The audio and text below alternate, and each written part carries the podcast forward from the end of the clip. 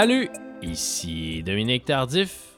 Ah, bienvenue à Deviens-tu ce que t'as voulu? Bienvenue à cet épisode spécial de Deviens-tu ce que t'as voulu? Épisode entièrement consacré à l'album Aquanaut d'Ariane Moffat. Vous savez, ici à Deviens-tu ce que t'as voulu? On aime ça, une fois de temps en temps, vous préparer des épisodes dans lesquels on explore les coulisses de la création d'un album marquant de l'histoire de la musique québécoise. On le fait avec Le cours des jours de Dumas, avec Trompe-l'œil de Malajube. Et là, l'occasion était trop belle pour ne pas la saisir. Aquanaut célébrait en juin dernier son 20e anniversaire. L'album est paru le 4 juin 2002 il s'agit du premier album d'Ariane Moffat sur lequel on trouve des chansons comme Point de mire, Poussière d'ange, Fracture du crâne. Ariane a remporté pour cet album-là trois Félix, le Félix de la révélation de l'année, de l'album pop rock de l'année et de la réalisation de l'année. C'est l'album qui a propulsé la carrière d'Ariane Moffat. Elle avait alors seulement 23 ans. Ariane a lancé récemment un album intitulé Aquanaut 2022 sur lequel des artistes qui sont eux-mêmes aujourd'hui dans la vingtaine reprennent le répertoire d'Aquanaut. On trouve sur l'album des artistes que j'aime beaucoup, comme Ariane Roy, Thierry Larose, Sophia Bell, Narcisse, Anachnid, Calamine, Le Petit Béliveau, Laurent Sand, Les Shirley, Marie-Claudel, Étienne Copé. C'est une très belle idée qui donne un très bel album. Dans l'entretien qui suit, vous allez entendre Ariane raconter les rencontres déterminantes qui ont mené à la signature de son premier contrat de disque. Vous allez aussi l'entendre commenter chacune des 14 chansons qui composent Aquanaut. Vous allez d'ailleurs pouvoir entendre des extraits de chacune des 14 chansons. Voici mon entretien avec celle entre les mains de qui on se sent tellement bien. Ariane Moffat.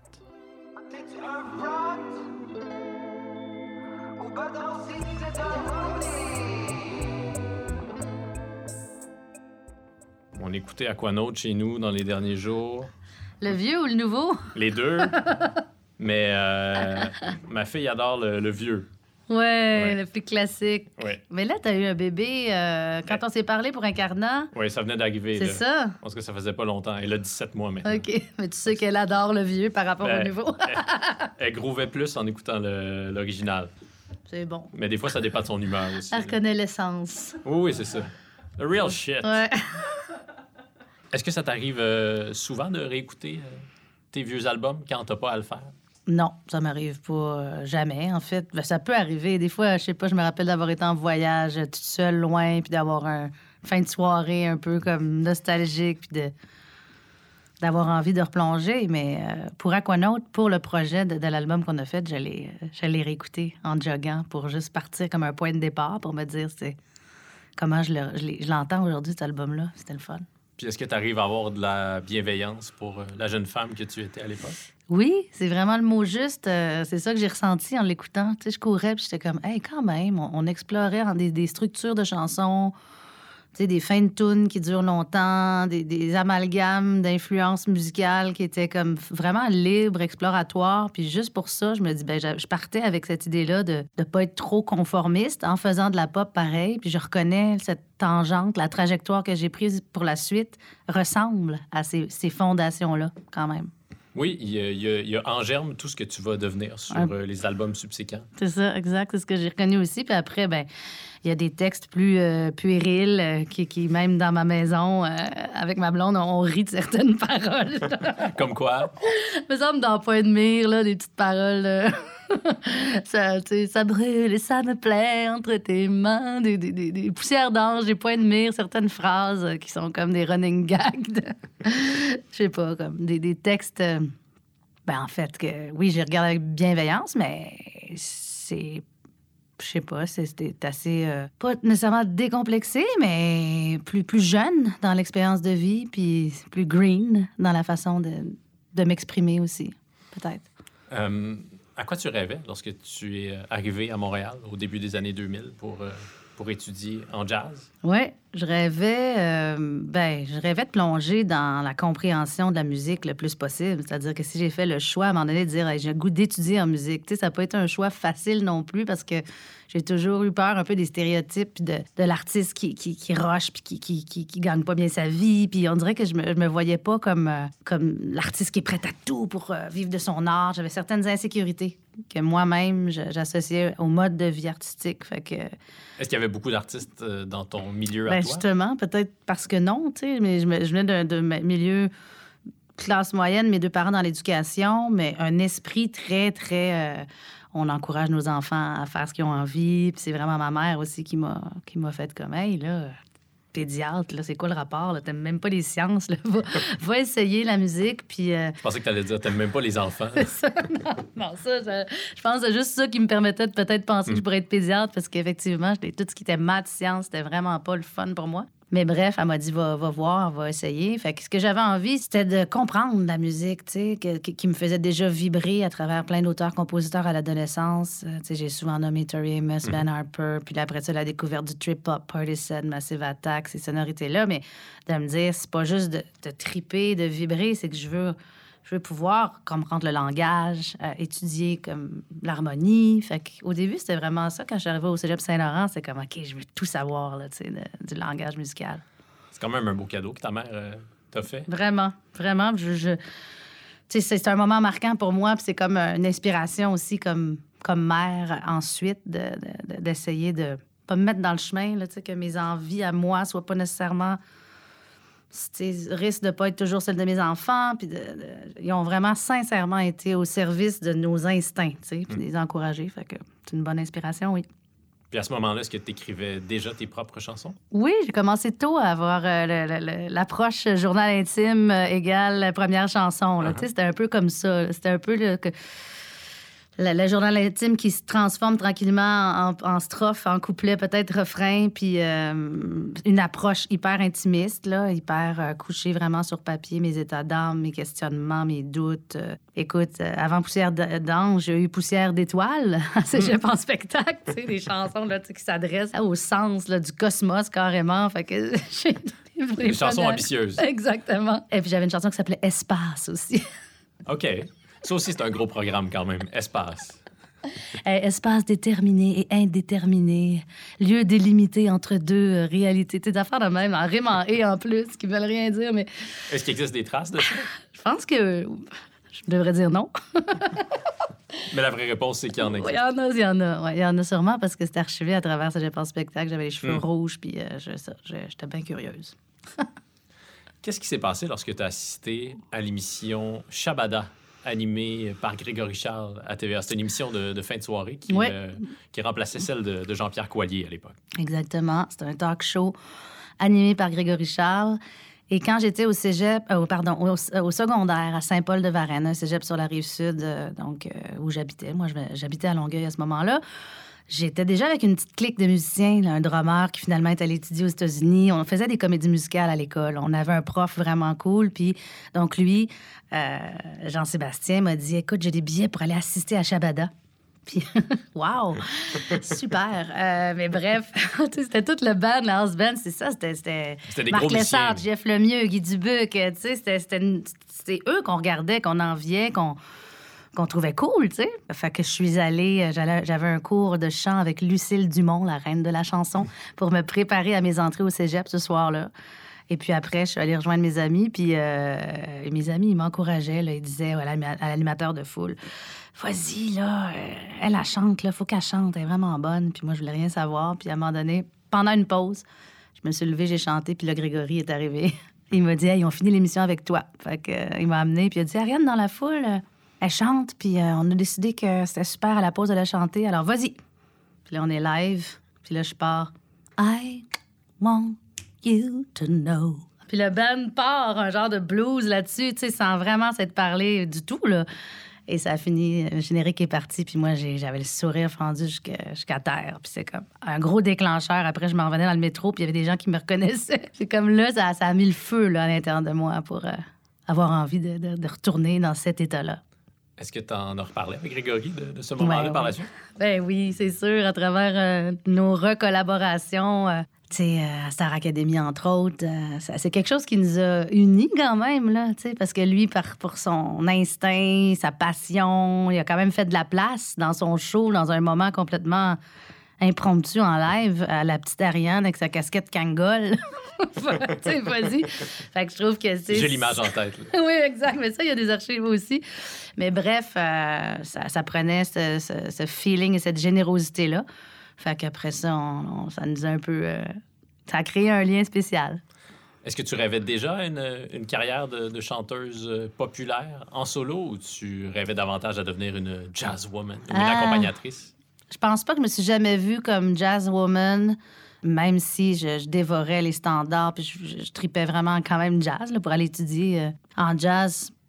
Faut aimer ça, mais ce que j'aimais, c'était plus la pop. Puis oui, je pense, quand j'ai découvert Tori Amos, quand j'ai découvert qu'on pouvait, euh, euh, vivre de la digestion de son vécu, puis de ses questionnements, puis de sa vision du monde, que ce soit un métier, Là, j'ai comme compris que ça me parlait vraiment. Fait que je me voyais auteur-compositeur assez tôt, autrice-compositrice. Puis même quand j'ai fait, tu sais, j'ai eu un groupe qui s'appelait Tenzen avant, avant Aquanaut, j'ai compris aussi par ça ce que je voulais pas. C'est-à-dire que je, quand je me retrouvais en position d'être interprète, même si je savais que j'allais être auteur-compositeur, il y avait quelque chose où j'étais comme Ah, c'est pas moi, j'ai pas le goût qu'on décide pour moi, j'ai pas le goût tant que ça de chanter les mots des autres. Puis euh, c'était vite, sais, j'en faisais un peu de l'urticaire. Fait que ça s'est dessiné euh, assez naturellement, cette envie-là. Pour les jeunes qui nous écoutent euh, présentement, aurais-tu la gentillesse de nous expliquer c'était quoi Tenzen? On pourrait dire que c'était quoi? Une sorte de réplique québécoise, cinq ans en retard à Marchiba, Massivata. Ouais, ouais, je pense que tu viens de bien, bien décrire ça. Puis au lieu de dire trip hop, je dirais trip pop parce qu'il y avait quelque chose de plus, oui, plus, plus variété, un petit peu. euh, C'était produit par euh, Guy Cloutier Communication. Ouais, la version française. Puis je veux vraiment revenir avant parce qu'il y a une version anglaise. C'est Hmm. Xavier Bisson qui travaillait chez Funky Talk. coiffeur. Exactement.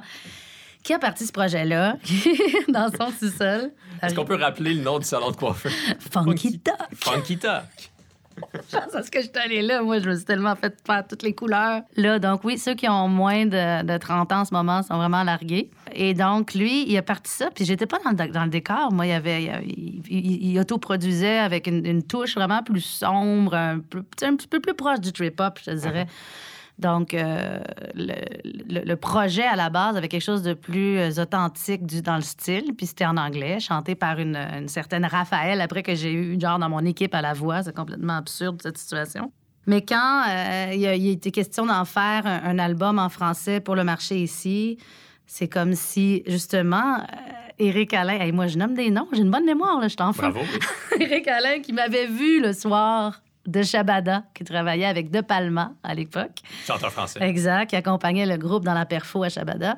Lui, il m'avait comme Waouh, je veux te gérer. Il s'est passé des choses, hein. Merci Grégory encore. Grosse soirée. Ouais. Et donc, lui, il, tu il travaillait pour, à un moment donné pour Guy Cloutier. Puis, euh, ils ont décidé qu'on ferait un album Tenzen en français. Puis, moi, je suis devenue euh, l'incarnation de- du projet français de, de Tenzen. Puis qu'est-ce que t'as pas aimé dans cette expérience-là? Un, côté vieille école, avec des gérants là, qui tiennent quelque chose, là, qui, qui vont un peu imposer leur vision, marketing, image, quelque chose de, showbiz français que, et qui est mélangé avec québécois, mais d'une autre génération, vraiment. Donc, des messieurs qui décidaient euh, comment j'allais tout faire les choses. Puis, il y avait quelque chose de pas naturel. Et aussi, je récupérais. Je pense que je chantais que ma position même si j'aimais le style, même si c'est quand même délicat là, de remplacer quelqu'un Mhm. pour un projet en français. Donc, c'est pas une posture qui me donnait beaucoup de pouvoir, qui me faisait sentir que je, je leadais. Et donc, c'est, c'est- ma nature est plutôt de, de- de tenir les rênes puis de décider où je m'en vais. Fait que c'était pas super confortable. Au moment où euh, Aquanaut est paru dans la presse en juin 2002, tu as déclaré le 8 juin 2002, en page D20 du Cahier des Arts, tu déclares à Alexandre Vigneault C'était important pour moi de mettre mon nez partout dans la production de l'album.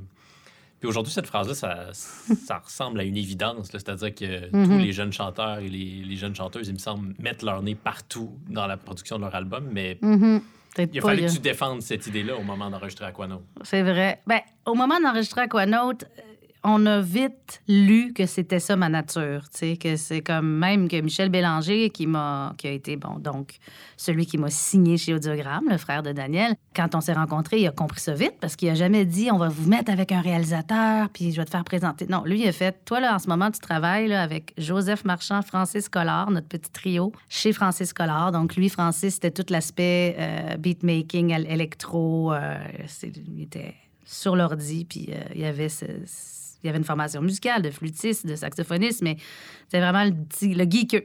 Puis Joseph, ben, c'était Joseph qui avait des super idées harmoniques. On s'était rencontrés au Cégep Saint-Laurent, des, idées, super idées, point. Grand, grand ami. Et donc, ils nous ont dit, continuez comme vous avez commencé. C'était clair là, que moi, je, ce qu'il voulait, Michel, c'est que j'aille au bout de ma vision, que j'ai été très respectée là-dedans, peut-être justement, après euh, Tenzin, c'était clair là, que là, oh, j'allais faire mes affaires à ma manière. À ma manière! Est-ce que. Est-ce que tu en es sorti amer, déçu de, l'échec de, de, Tenzin ou tu étais plutôt contente de ne pas être prise avec ça? Ben oui, ouais. Puis je sais pas si c'était un échec. Je me rappelle de super beaux moments de, de show Spectrum. De... Parce que ce que j'aimais aussi, c'était de pas commencer avec un album folk feu de camp. Là. Tout de suite, ça signait aussi, ça, ça me mettait dans ce, dans, dans ce bassin, dans ce terrain de jeu qui était inspiré de la musique électronique, même si c'était plus, euh, plus pop que trip-hop. Euh, j'étais comme dans un esthétisme qui était beaucoup plus proche que loin de ce que je voulais faire. Fait je trouvais que ça a été reçu d'une belle manière. Il y avait un élément quand même de fraîcheur dans la proposition. Et euh, ça m'a campé dans cette envie de, mélanger l'électro puis l'acoustique rapidement. Puis c'était des premières, là, de, vite devoir être en show franco avec... tu sais, je sautais dans le vide, là. Fait que c'était juste une bonne nouvelle après que je puisse être plus près de mon essence avec mon premier album. ça m'a permis de savoir, j'ai toujours dit ça, ça m'a permis de savoir ce que je voulais pas, finalement, en le faisant hmm. plus. Puis c'est pas une insulte aux gens de l'époque avec qui je travaillais, c'est juste comme, OK, ça, je me sens moins bien, qu'est-ce que j'ai envie pour me sentir bien, puis pouf, je l'ai mis en, place par la suite. Avant d'amorcer la création euh, d'Aquanaut, tu as rencontré Marc Derry. Ça a été une rencontre euh, déterminante pour toi? Euh, ça s'est produit comment? Ben, Marc, c'était à travers les francopholies sur la route euh, au début des années 2000. On avait-tu le bug de l'an 2000, finalement? Je sais, oui, je pense que oui. Ou juste un petit peu avant. si je me souviens bien. Exact. il restait Marc et moi et son sac à dos. Il est venu me voir en show. Moi, je faisais des shows au Jason à, l'époque. Il y a eu plusieurs noms pour ce bar-là sur Sanguinet, euh, Ontario. Ontario-Sanguinet, en face du cégep du Montréal. J'étudiais en musique, puis là, je faisais des genres de relecture pop, mais avec les cuivres, jazz, tu sais, du cégep, petite gang de musiciens qui tripaient. Puis à un moment donné, il, est rentré, lui, euh, pour euh, m'écouter de même. Puis il a fait Ah, wow, toi, tu sais, il remplaçait Alain Quirion dans son band. Et, euh, qui était le batteur de, de Zébulon. De Zébulon, c'est ça. qui a co-réalisé Rêver mieux ensuite avec Daniel Bélanger. Exactement. Puis lui, euh, il m'a dit comme, viens, viens-t'en, il m'appelle Baby Star depuis ce temps-là. il, a, il, a, été le premier à me donner une confiance en moi, par son regard qu'il a porté, par le fait qu'il avait l'impression de voir un certain potentiel en moi. Euh, ça a été un rôle très important dans ma, dans, dans ma confiance. Parce qu'après ça, il y a eu Daniel Bélanger. Donc, je rectifie un peu le tir. J'ai rencontré Marc en premier, j'ai remplacé Alain j'ai fait des dates au clavier et comme choriste avec Marc sur son super album, premier album éponyme. Puis ensuite, on est parti en tournée avec Mino Sinelu, Daniel Bélanger et lui, Marc, comme une espèce de hors-saison des Franco où nous avaient fait une petite tournée québécoise de ces trois artistes-là. Puis moi, j'accompagnais Marc. Puis là, c'est là que Daniel, il a comme Ah, c'est qui la petite là en arrière? Il a demandé ma main à Marc. à un moment donné, il a dit Je peux-tu t'appliquer, elle, pour rêver mieux par la suite? Fait que c'est vraiment Marc qui m'a sorti de l'ombre en quelque part. Je me rappelle toujours du moment où j'ai eu l'appel pour partir en tournée avec lui. Moi, je commençais ma troisième année d'université à, l'UCAM en musique. Euh, donc, j'avais l'intention de finir un bac. Puis, euh, j'étais chez une amie dans un chalet. Puis là, à un moment donné, je sais pas comment il, a fait pour me rejoindre là. Mais euh, il m'invitait à pas faire ma rentrée scolaire, mais à partir en tournée avec lui. Et ça aussi, c'est un super souvenir déterminant de faire OK, je pense que là, je vais aller voir sur le terrain comme pour euh, gagner, mais avec la musique, on verra pour le bac. On, le sait, là, qu'en musique, c'est pas nécessairement avec un diplôme que tu vas commencer à travailler euh, dans ton milieu mm-hmm. pop, là, tu sais. Fait que euh, j'ai pris cette chance-là, puis ça a été... ça a été le fun. Je me sentais tout petite et toute seule de femme dans, dans cette gang-là, mais j'étais quand même protégée par mon, mon, mon beau Marc. Donc, si tu es une décrocheuse, c'est à cause de Marc Voilà, Ben, on sera pas surpris de ça. Je sais pas c'est quoi le sous-entendu ici, mais euh, je vais le rire. ouais, c'est ça. On- Bon vent, on part. Avec Marc, on explore, on part à l'aventure.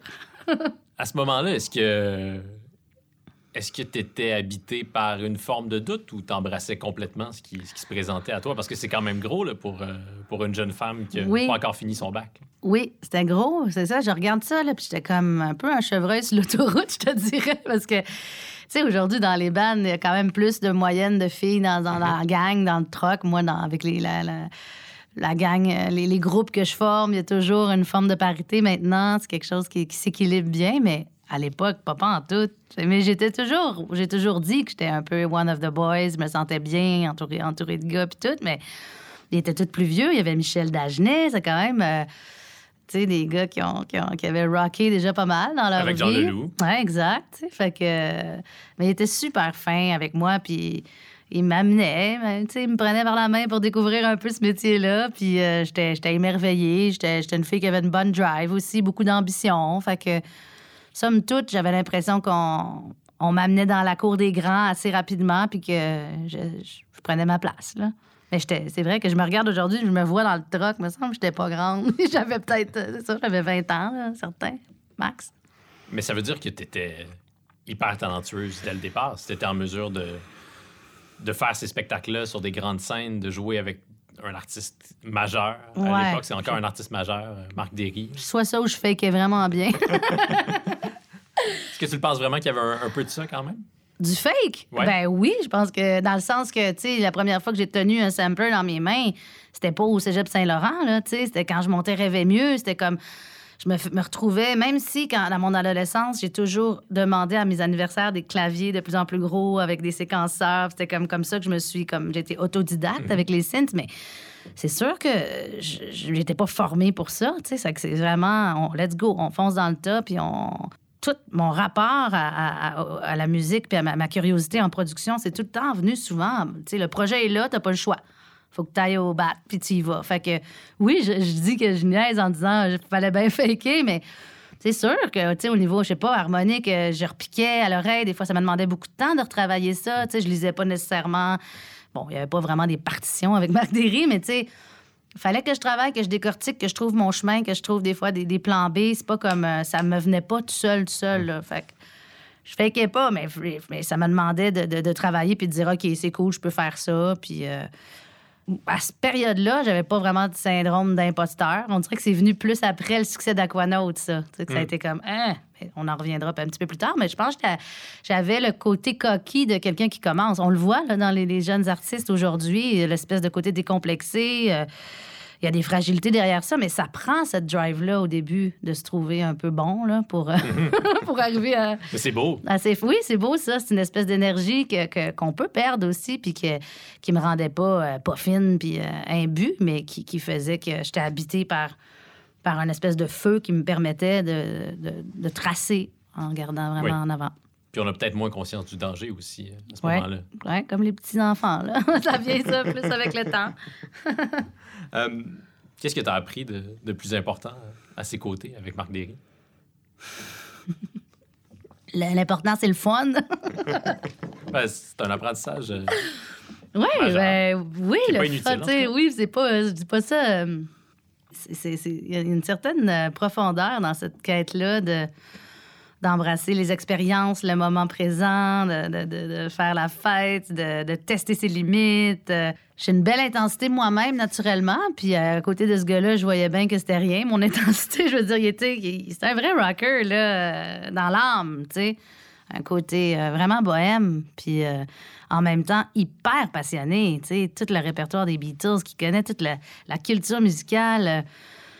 C'est euh, aussi un super autodidacte. Fait que, ouais, je pense que j'ai appris euh, à, à- à- à avoir du fun, de- de- d'embrasser cette vie-là et aussi de euh, triper à fond. Tu sais. Ouais.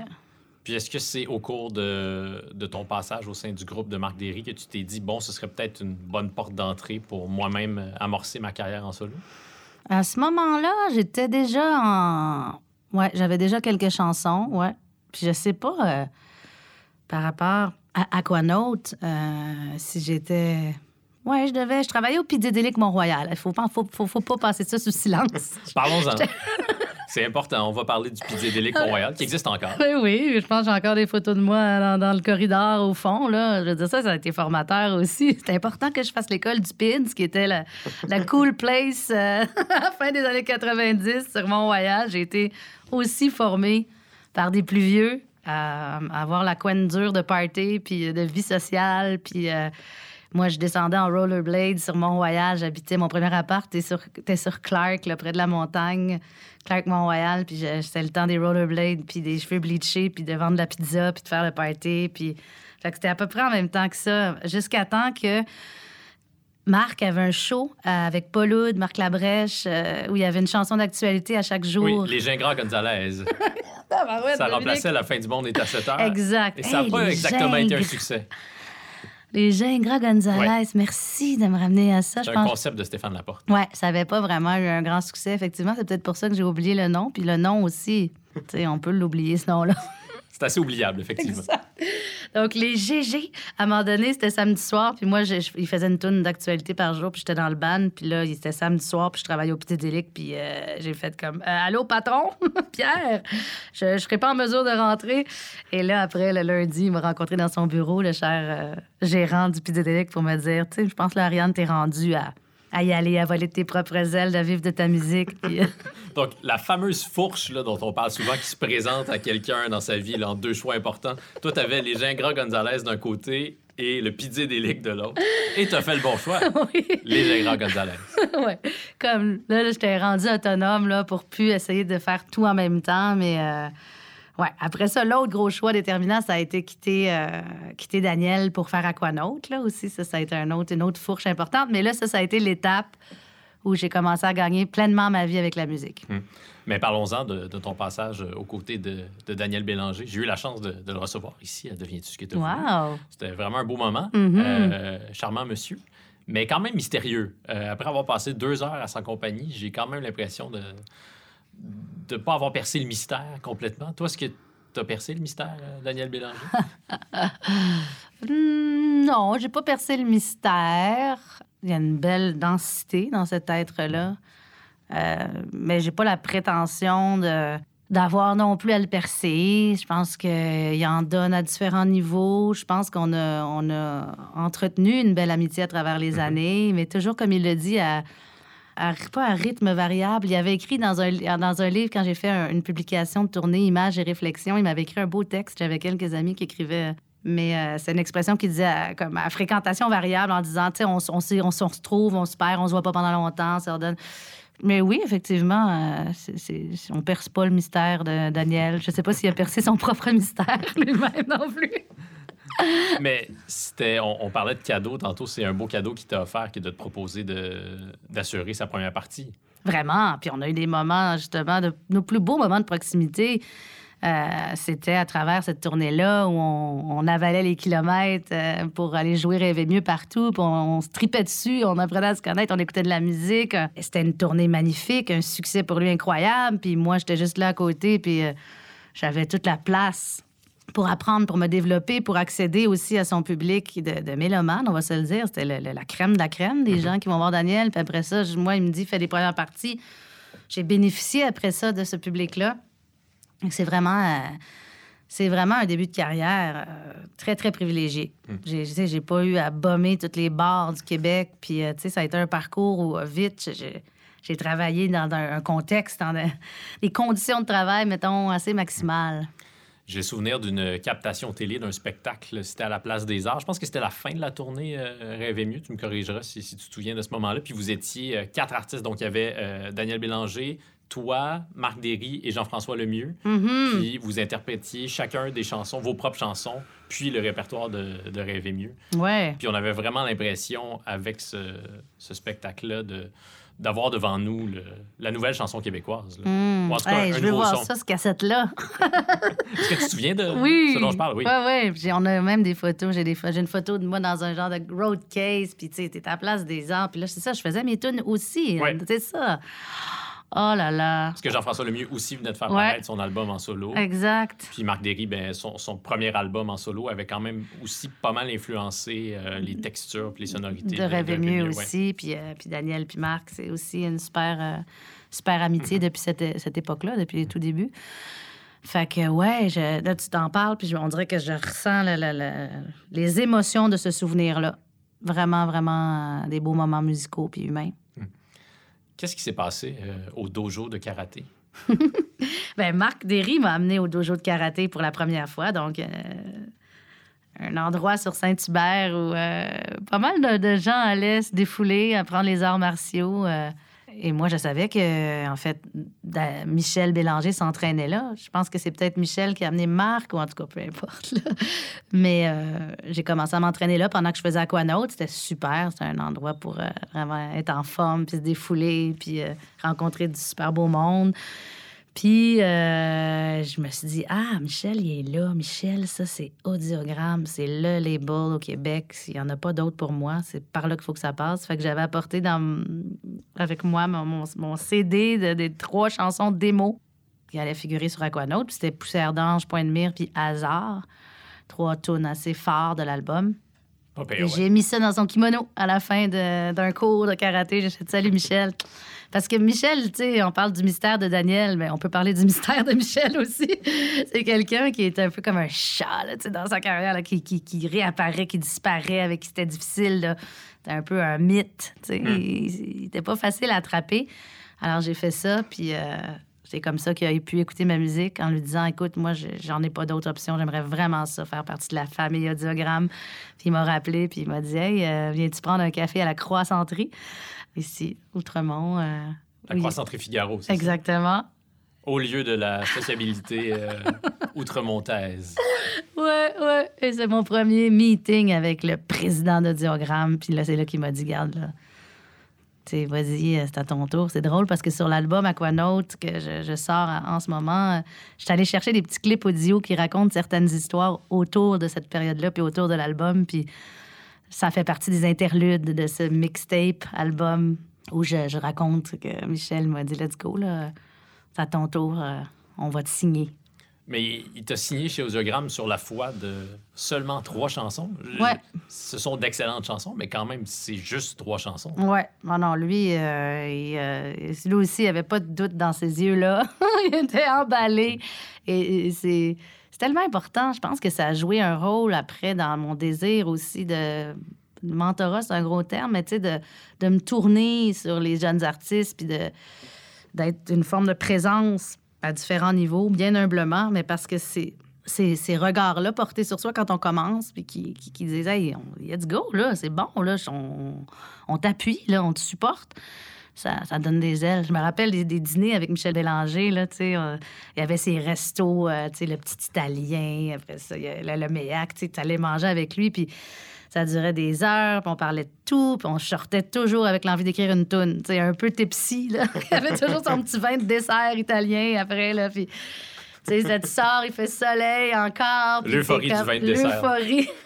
Et de, et de conversation avec euh, cet homme-là qui avait comme qui a, qui a- qui a- qui fait de sa vie une, une espèce de une vie musicale, une vie euh, encadrée à aider, à accompagner des artistes. Fait que c'était bien, bien stimulant, ce- cette présence-là, même si je le voyais pas souvent. À quoi ça ressemblait vos conversations? Vous jasiez de quoi? Ben, ça pouvait autant euh, parler de, de, de, de- création que de la vie, que de l'importance d'avoir, je sais pas, un terrain. Euh, Lui, il marchait son terrain. Tu sais, il m'a, enseigné toutes sortes d'affaires, un peu comme un, sage, euh, tu sais. Ben, toujours sans, sans grande prétention. C'était pas moi de montrer, puis tout, mais je sais pas, je le trouvais brillant. Je trouvais qu'il il réfléchissait. Il avait des questionnements philosophiques. Il me parlait de... Hey, c'est drôle de parler de ça, mais tu sais, la, la notion de la, de la- de la temporalité, on peut voir ça horizontal ou vertical. sais, des... choses qui des me... conversations riches. Oui, qui, me- qui me stimulaient vraiment, qui me faisaient réfléchir, qui pouvaient aussi me, me confronter, mais qui me faisaient rêver aussi. Je trouve que dans, dans, ce, dans ce regard-là, autant il y avait des réflexions profondes, autant il y avait Hey, tu sais, let's go, think big, qu'est-ce que tu veux, qu'est-ce que tu vois pour toi? Puis c'était c'était grisant, ouais, euphorisant. Comment est-ce que tu as choisi donc de, de créer ce premier album-là avec euh, Joseph Marchand et Francis Collard? Ben, euh, Francis venait souvent au Pidédélic, au bar. On revient au Pidédélic. C'est un lieu branché. oui, oui. Puis lui, il travaillait sur Chambord, Guilford. Il avait ses, ses petites lunettes de geek. Il avait déjà son studio chez eux, dans son appartement où il vivait, au bout de la rue. Puis on parlait musique. Moi, j'étais derrière le bar, puis on, on jasait. Puis donc, lui, j'avais moins... euh, un passé qu'avec Joseph, qui était déjà un ami que je voyais aller au cégep Saint-Laurent, qui lui se promenait en poncho avec des nœuds dans les cheveux, qui sentait le weed, puis qui était comme. ça a toujours été un peu aussi un mélange entre, tu sais. euh, semble que j'ai déjà connu ce gars-là. Puis euh, Woody Allen, puis ouais, ça dit quelque chose. Oui, il y en a toujours un. là. Mais ça, c'était Joe, tu sais. Puis Joe, lui, c'est, tu sais, ses deux parents, euh, il est né sur le plateau, euh, ses deux parents sont artistes, euh, tu sais. C'est vraiment, là, lui, c'est vraiment là, grandi, baigné dans, la, dans les arts. Sa, sa- sa nature ne pouvait pas être autre chose euh, dans ma tête qu'un artiste. Fait que j'admirais beaucoup ça. Puis euh, j'avais... Moi, je bouquais les samedis jazz aussi au y avait des samedis jazz? Wow. Fait que là, ma, ma, ma boss, elle voyait bien que j'étais nulle dans tout. Je balançais pas, j'étais toujours dans le jus, euh, tout était à l'envers, mais j'avais un bon petit carnet de contact pour booker Ah. les samedis jazz. Fait que je bookais les bandes. Puis je m'étais monté un peu quelque chose avec Joseph. euh, et finalement, euh, on, s'est rapprochés musicalement. Puis ça a été une des premières personnes à qui j'ai eu envie de confier mes premières chansons. Fait que dans ces deux gars-là, moi, j'ai toujours aimé monter des bandes, des équipes. Je compare souvent ça au basket. euh, quand je joue au basket, le starting five. Comme l'équilibre. Là, j'avais autant la, la richesse, puis le côté hyper personnel dans la touche de Joseph. Et, super euh, au service des chansons, puis sa grande sensibilité. Puis j'avais à côté Francis, qu'on l'appelle le caporal, qui, pouvait passer des 12 heures devant son ordi à éditer, à sampler, qui était vraiment le geek hyperactif, euh, craqué.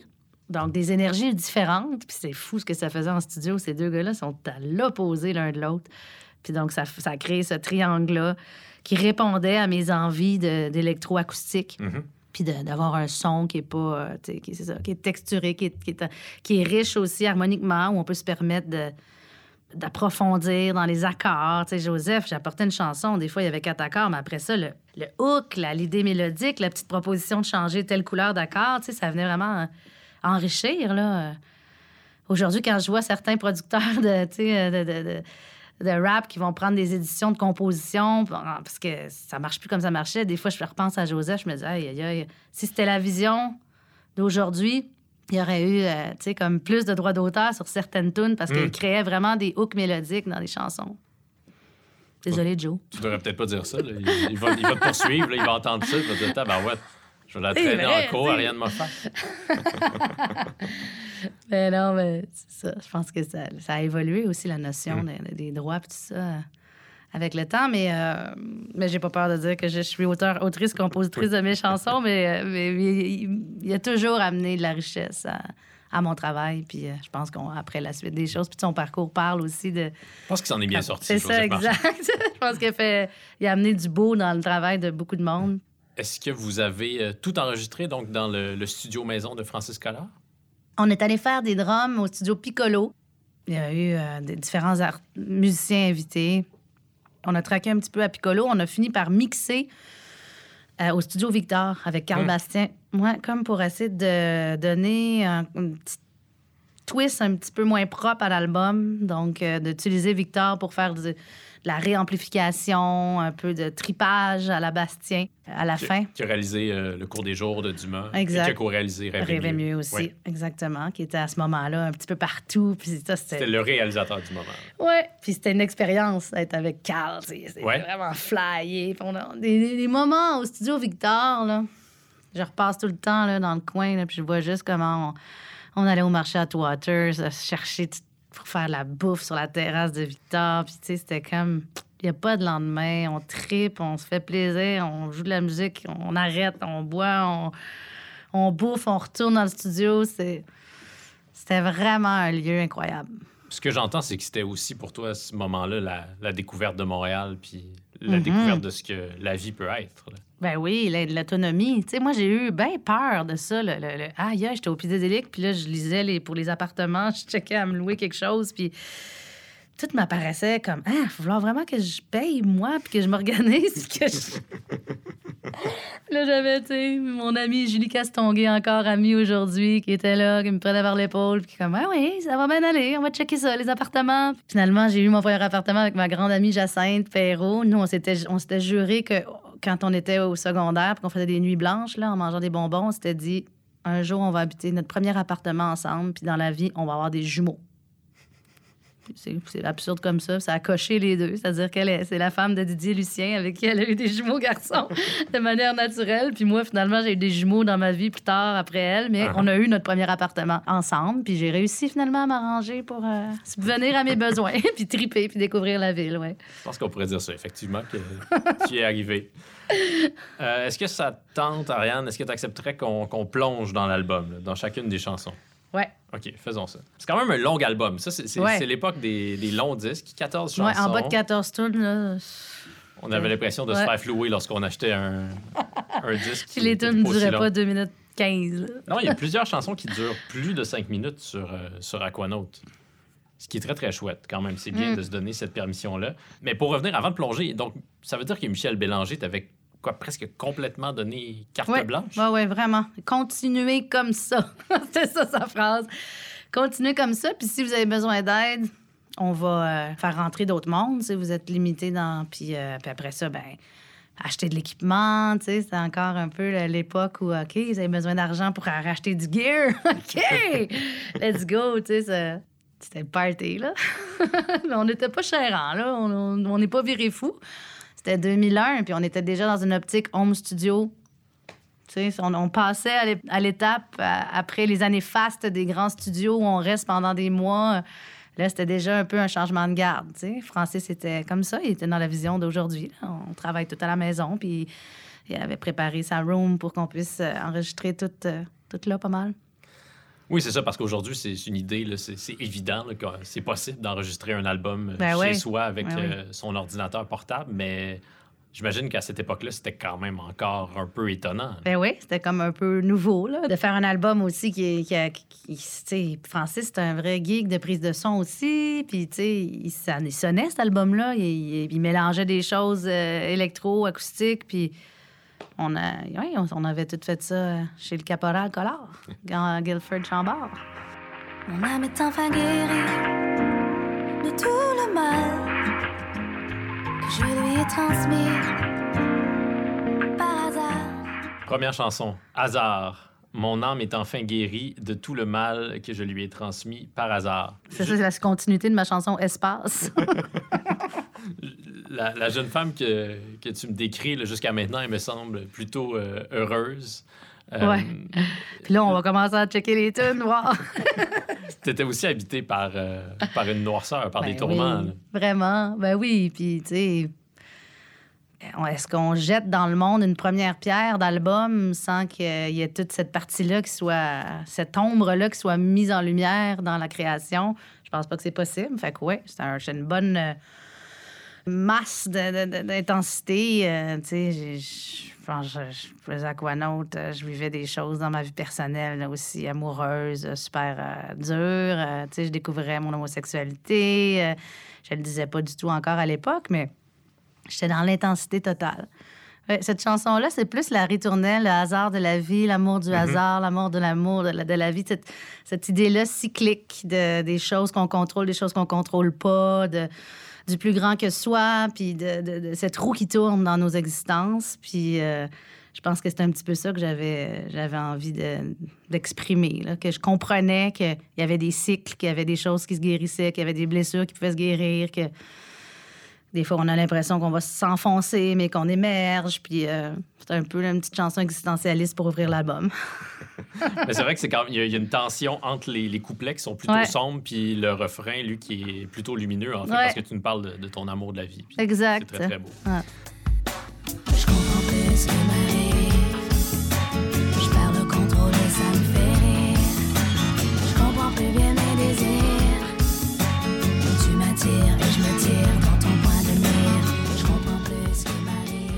Peux-tu me raconter quel rôle euh, ce chauffeur de taxi haïtien a joué dans la création, ou du moins dans l'approbation de, de Point de Mire? J'adore. Comme un petit peu des petites histoires qui survivent au temps, puis que finalement j'ai raconté à gauche, à droite, puis qui se cristallisent dans l'histoire d'Aquanaut.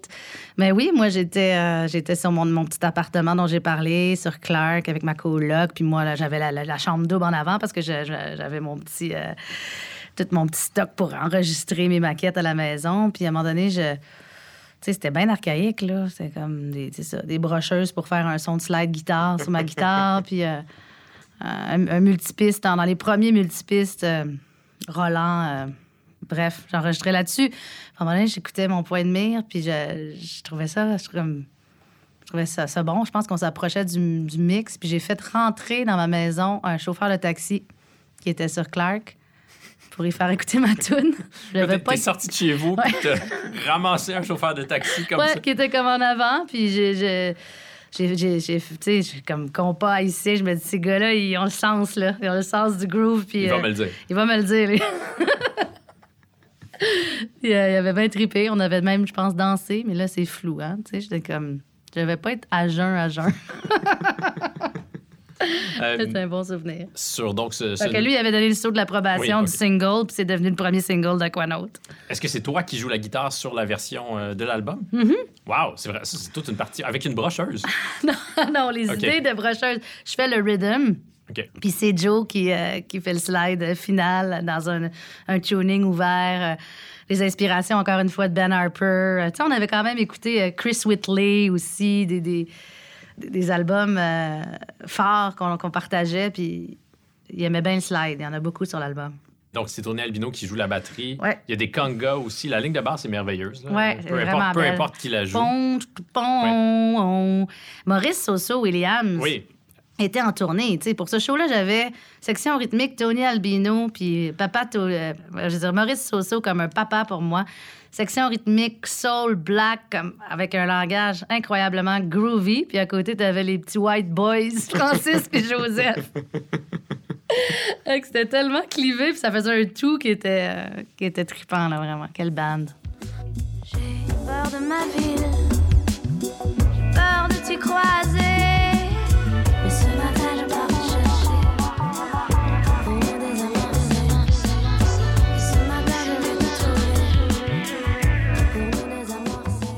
Dans mes notes, euh, à côté de Drapeau blanc, j'ai la chanson la plus rêve et mieux d'Aquanaut. OK. Est-ce que tu es d'accord? Mon drapeau blanc. Ouais, euh, j'ai l'im- j'ai l'impression d'entendre la flûte. tout. Ouais, ouais. Ça, c'est euh, c'est Francis Collard qui était le geek, mais aussi un jazzman de sax et flûte traversière. Fait que, il a joué de la flûte. S'il y a des, des, des instruments avant sur l'album, c'était Francis. Puis oui, peut-être à cause de la flûte. Puis le tempo aussi. On est dans un mid-tempo. Ça mieux. Il y beaucoup de chansons comme ça, dans des espèces de, de, tempo ni, ni très lent, ni très rapide. Ben oui, puis euh, les congas, les, les instruments un peu perk avec beat électro, ça nous ramène un peu à, à Mochiba, puis à plein de groupes qu'on écoutait dans le début des années 2000. Puis au plan des textes, euh, ben, c'est Montréal qui soudainement euh, devient trop petite pour euh, Exact. deux personnes. ouais, comme une espèce de terrain miné, une espèce de zone de guerre où on cherche à, à- à renouer ou à faire la paix.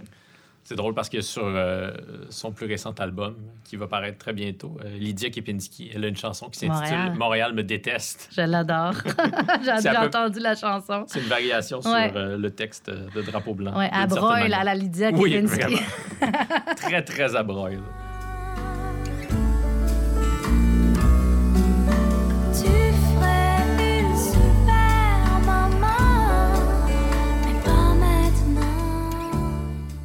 Poussière d'ange, euh, cette chanson-là, à toutes les fois que je l'écoute, elle me bouleverse. Pourtant, j'ai j'ai jamais vécu. euh, ben, je suis pas une fan, donc j'ai pas vécu ce que la chanson raconte. Je mais devais j'ai- accompagner quelqu'un J'ai de jamais proche. non plus accompagné quelqu'un Ouais. de proche dans, dans ce que la chanson raconte. C'est c'est une chanson parfaite. Celle-là, le, le texte est immaculé. Il n'y a pas une virgule à changer là-dedans. Merci. Comment est-ce qu'elle est née? Ah, elle, elle- elle est née d'une manière qui, qui- qui s'est répétée sur mon parcours des chansons offrandes, des chansons qui deviennent une façon de parler à quelqu'un quand on n'a pas vraiment de mots. Euh, et donc là, j'étais euh, dans le studio de Marc Derry quand je l'ai euh, quand je l'ai écrite. Puis c'était écrit pour une amie très proche qui, qui, était dans l'environnement aussi du pédidélique et tout ça. Puis à qui je, je voulais juste dire ça va être correct. Puis c'était tellement dramatique comme situation que je me suis assise dans le studio de Marc. Puis j'ai vraiment j'écoutais beaucoup du Sarah McLachlan à cette époque-là. Puis j'ai vraiment abordé ça comme une chanson chanson. On se met au piano puis let's go. euh, c'est parti comme ça. Puis je peux vraiment me remettre dans ce moment-là.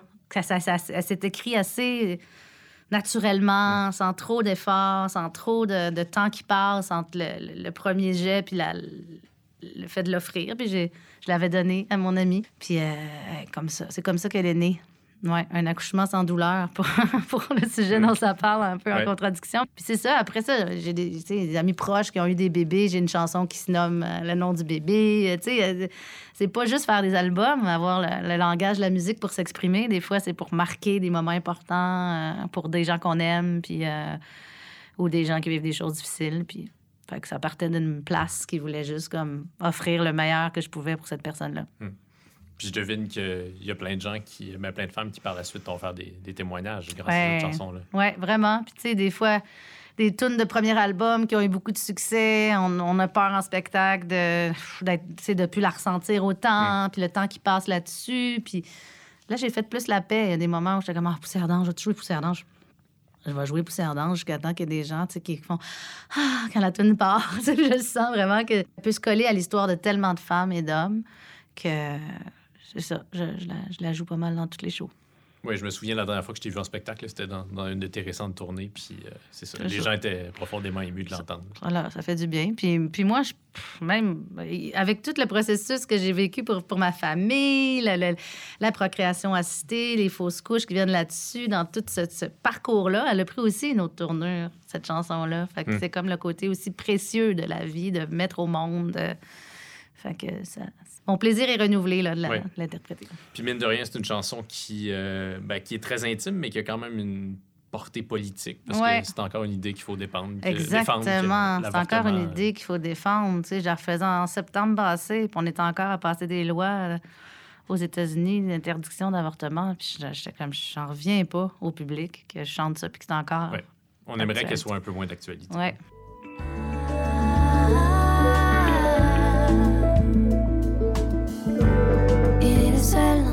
Catégorie. Il est le seul dans sa catégorie. Seul dans sa catégorie, euh, ça parle de quoi? Est-ce que ça parle d'un euh, d'un itinérant, d'un savant fou? ouais, c'est comme un personnage, on peut le. Tu sais, c'est une chanson qui naît de l'impression d'être différent, de se sentir moins dans la, dans la masse, mais je l'ai installé un peu en- dans, un, dans un- un un côté scénario. euh, oui, qui, je pense que dans ma tête, c'était peut-être un squeegee à l'époque, tu sais, où est-ce que j'habitais, puis autour de l'UQAM, puis tout ça. y a- tu sais, les cheveux de teint, la- le côté, puis j'imaginais que quelqu'un qui, derrière ces apparences-là, où notre regard est peut-être euh, condescendant sur cette personne-là, qu'elle avait finalement une grande lucidité, puis euh, un univers intérieur hyper riche. Fait que c'est pour parler un peu des marginalisés, puis du fait que c'est pas parce qu'on est une minorité qu'on n'a pas euh, une valeur, tu sais. Fait que, ouais, c'était ma chanson. euh, J'imagine dans une grande quête d'identité personnelle aussi, à ce moment-là. Je l'ai installée dans un squeegee. Parce qu'on se sent tous euh, un peu seuls dans ouais, notre dans catégorie. notre catégorie. Ça nous est tous déjà arrivé. Dans la lune, sous la brume, jusqu'au bout de ma plume. Tu restes. Je te garde avec moi. Est-ce que je me trompe ou cette chanson-là, ce qu'elle dit, c'est quelque chose comme notre amour a beau pas être réciproque, euh, ça me dérange pas, je vais écrire à ton sujet, puis euh, je vais garder une part de toi avec moi. Je sais pas, je pense ça parle pas de non-réciprocité, mais oui, peut-être au point où là, euh, il y a une fin, ça doit être que c'est non réciproque, mais que malgré la fin, la trace est tellement profonde de notre lien que ça va ça va pas s'arrêter. Tu sais, Mm. C'est comme moi, beau, je ça. crois que l'histoire va, son, son narratif va comme va continuer dans le futur, dans ma vie. Il y a comme quelque chose qui va toujours être là.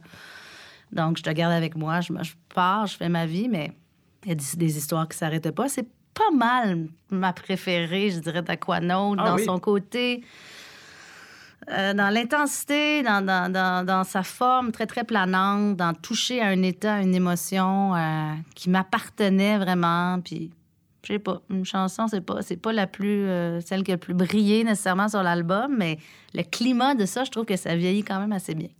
Il y a Narcisse qui en fait une euh, Oui. très très belle version euh, électro, jazz, dance sur donc, cet album de reprise. Oui. ouais, avec des saxophones, une belle proposition. Puis de l'autre côté, la même chanson, Claudia Bouvette, euh, un peu à la Everything But the Girl, en fait aussi Ouais. une version. Fait que cette chanson-là, c'est peut-être parce que je l'aimais. J'ai comme, oui, oui, oui, faites-en des versions différentes. Il y a trois chansons sur l'album aujourd'hui de 2022 qui sont re- relues deux fois par des artistes différents. Oui, donc il y a un duo assez, euh, assez langoureux, presque cochon, entre. Ariane Roy et Thierry Larose. Sur Point de mire, ouais. Oui, puis il y a une autre version de Point de mire par Sophia Bell. Sophia Bell, qui, elle, aujourd'hui, fait du, euh, du trip-hop comme Tenzin avait l'ambition d'en faire à l'époque. Ben, Il y a un petit côté, moi, j'en revenais pas, là, tu sais, Karma Coma, puis Tricky que j'écoutais dans, tu sais, un Oui, côté, oui. euh, puis emo, puis, euh, tu sais, qui, qui touche vraiment à la fin des années 90 puis début 2000 dans son univers. Je trouve ça capoté, comme quoi tout est un cycle, mais avec un côté super contemporain à Ouais. elle. Mais je, je la trouve tellement bonne, Sophia. Elle est venue à mon studio. Ah ouais, hands-on sur tout. Elle a une vision, elle entend des choses, elle voit ses claviers, elle est comme... C'est ça, comme les artistes d'aujourd'hui qui, qui, qui ont commencé à faire de la musique en s'autoproduisant. Puis comme toi, elle, elle sait bien s'entourer parce qu'elle collabore euh, fréquemment avec Kiri, par Ouais, exemple, exact. avec différents producteurs. Euh, mais pour revenir à, à Je te garde avec moi. euh, Ouais, à cette original. ép- Oui, est-ce qu'à cette époque-là, tu, euh, tu créais toi-même des tempêtes dans ta vie personnelle dans l'espoir que ça nourrisse euh, tes chansons? C'est, les tempêtes arrivaient tout seul. J'avais même pas besoin de les créer. Mais oui, j'ai, j'ai- mais dès l'adolescence, même si j'étais, par exemple, dans toutes les, les- les- la radio étudiante, le basket, le- le- les comédies musicales, j'avais quand même une zone en moi qui était plus sombre, qui était aux antipodes de tout cet aspect rassembleur, social. Fait que, tu sais, c'est toujours une nature que j'ai comme... Oui, j'avais des amis, mais j'étais pas la fille qui avait sa gang tout le temps. Cet état-là d'avoir le spleen, d'avoir une impression de solitude que la musique est venue euh, combler de façon très, très naturelle. Ça m'a poursuivi pas mal toute ma vie, là, tu sais. Fait que, ouais, je créais pas de tempête, j'en vivais des pas pires, puis euh, je pa- pataugeais là-dedans, puis je devenais une femme tranquillement, puis euh, à un moment donné, je me suis dit, ben là, je pourrais pas juste vivre du truc dur, triste pour écrire, puis euh, j'ai comme cassé mon cycle volontairement, un peu sur l'album, je pense, tous les sens, où je me suis dit, OK, on peut commencer doucement à faire des chansons scénarios. Tu sais, Mm. Où il y a des parties de moi, mais c'est pas tout moi. Puis c'est là que ça a commencé à être plate, ma musique. Non, Je dirais pas ça. je. Mais que de- ça a bien tourné. Ah ouais, mais tu sais, d'apprendre à faire, OK, là, je, je veux survivre à, Oui. à mes états, puis à mon rapport entre mes états d'être puis la création. Puis y a-tu moyen de trouver un équilibre là-dedans, puis d'essayer différentes affaires pour... Puis que la qualité d'une chanson n'a pas nécessairement à voir avec sa teneur autobiographique. Exact, c'est ça. Ouais. Mais pour ça, il faut, faut prendre des petits chemins, il faut essayer des choses, s'ajuster pour que ça reste vrai, là, tu sais, pour pas comme créer une distance par peur. Puis là, je suis revenue à, à l'idée que, ben oui, c'est, c'est fucking triste, puis down. Tout le monde est triste, puis down. Je touche à quelque chose, tu sais, je me, je me gêne plus. Cette pudeur-là, je l'ai. Tu sais, au début, je, je me suis pitchée sans pudeur. Après, j'ai eu une pudeur de faire, oh non, tu sais, le cœur dans la tête, c'est vraiment plus sombre, puis oh non, je vais pas chanter des chansons tristes encore. Puis après ça, je me suis éloignée de ça. Puis là, on dirait que je suis rendue immunisée. Là.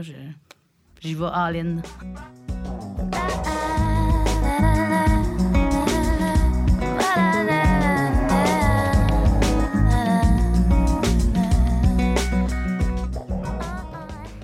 Huitième pièce d'Aquanaut. Si. Euh, Puisqu'on est en 2002, il y a du scratch sur Si. Ça, c'est dans mes moins. euh, On est à l'opposé de Je te garde avec moi. là. Ouais, exact. Je sais pas, c'est une des tunes que je trouve moins réussie. Elle a une belle couleur. Je pense qu'elle joue un rôle sur l'album de d'une couleur qui fait du bien, qui est légère, puis tout, mais euh, pff, c'est pas ma préf. Il me semble qu'elle est flat. Mais je, je me En suis trompé. nuance. Je me suis trompé, en fait, c'est sur. euh, Ah non, il y a du scratch sur Si, mais j'ai sauté sur ton parallèle, qui est la Ah ouais. septième chanson. Don't turn your back on me. Don't, don't, don't. Don't turn your back on me.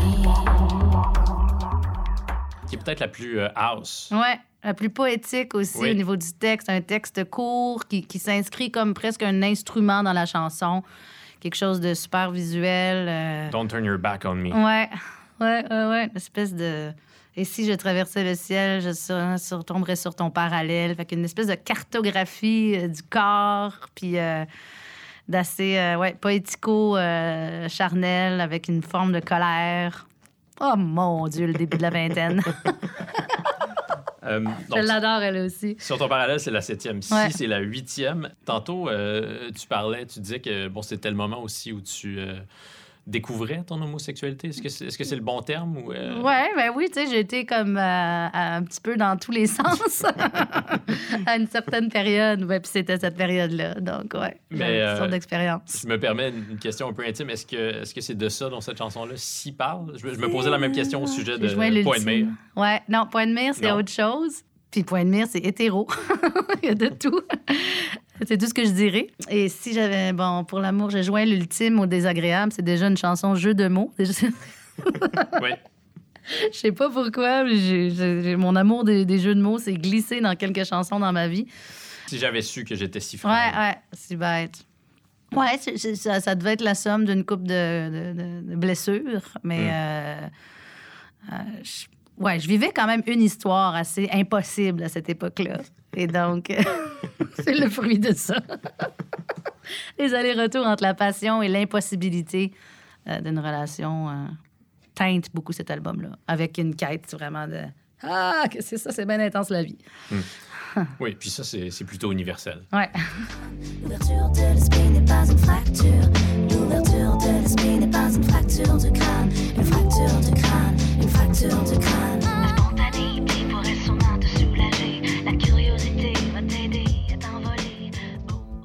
Fracture du crâne, ça, c'est euh, c'est devenu un autre de, de tes classiques. Ouais. Il y a tellement de trésors dans nos regards imparfaits. C'est une Ouais. très, très belle phrase. Euh, Petit Béliveau en fait une version. Ah.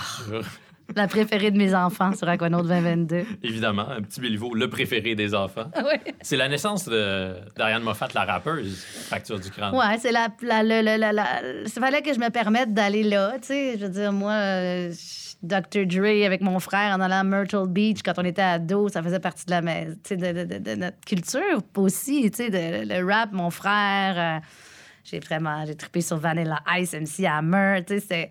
Fait le rap pop euh, faisait partie de, de- de ce qui me faisait triper. Tu sais, je joue au basket, cette culture-là.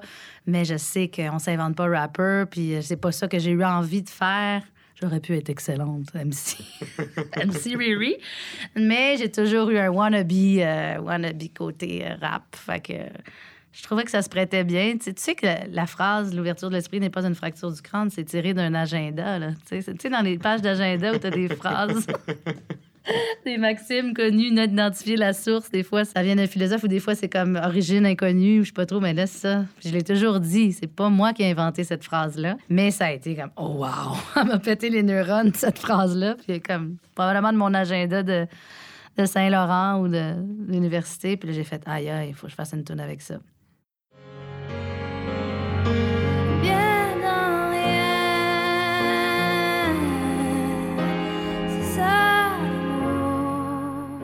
Bien dans rien.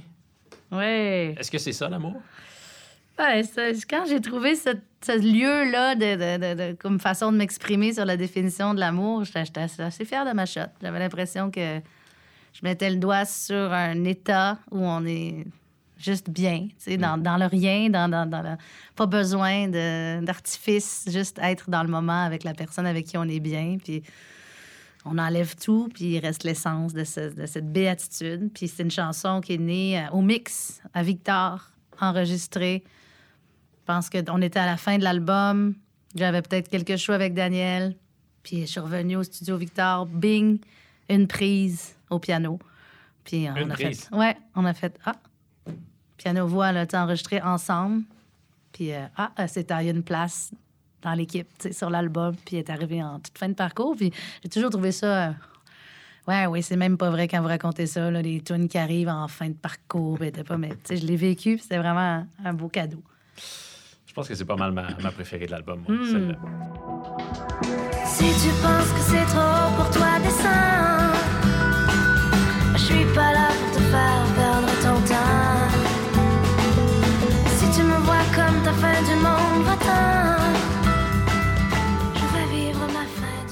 La barricade. Mhm. Si jeune et déjà si triste en amour.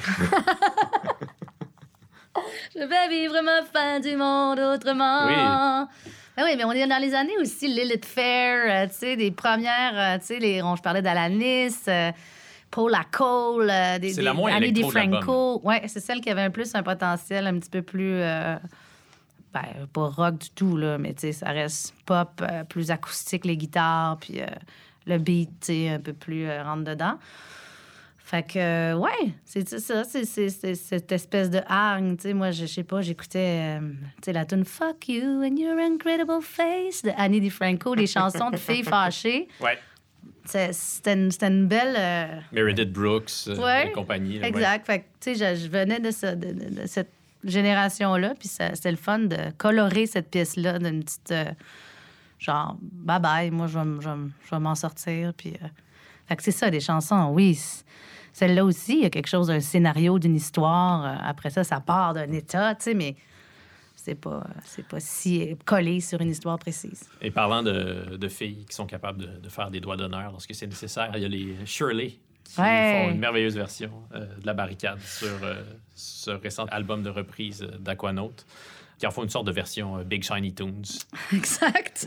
qui est vraiment excellente. Vraiment, vraiment. Quelle, euh, quelle belle gang. Ça joue, ces filles-là. Ouais. Puis, euh, c'est ça.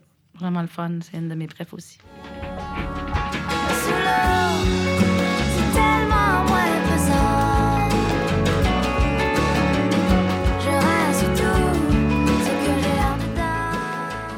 Pièce numéro 12 d'Aquanaut, Dans un océan. Euh, Ouais. Ça, c'est la chanson, ben, c'est la chanson qui, euh, qui donne sa couleur, qui donne pas exactement son titre à l'album, mais euh, c'est de ça de- dont tu parles dans- Ouais. dans, cette pièce-là, de ton rapport à l'eau. Ouais. Est-ce que tu as À encore... l'eau, au, au mal-être, à la fuite, à la. la- tu sais, on va le dire. tu peux tout dire ça. Est-ce que je préférais te, te l'entendre dire? Euh, Est-ce que tu as encore l'impression aujourd'hui de, de devoir plonger autant pour euh, aller, euh, aller trouver les chansons? Hmm.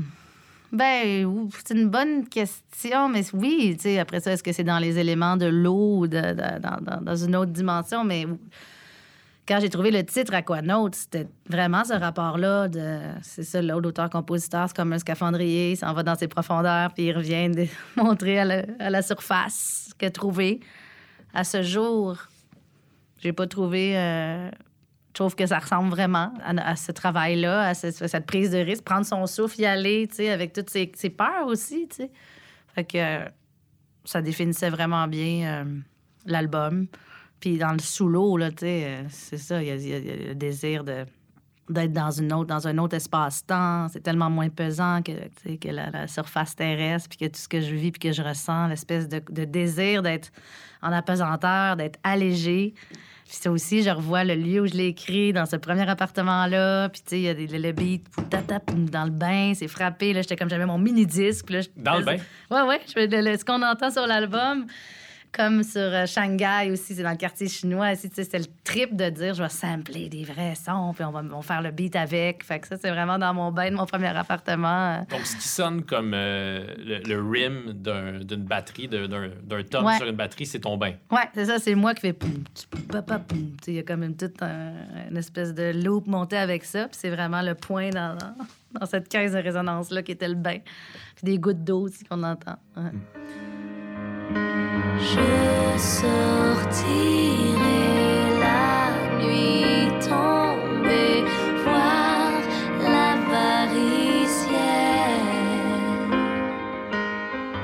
ça parle de, de, ton rapport à l'espace. Ouais. On y revient.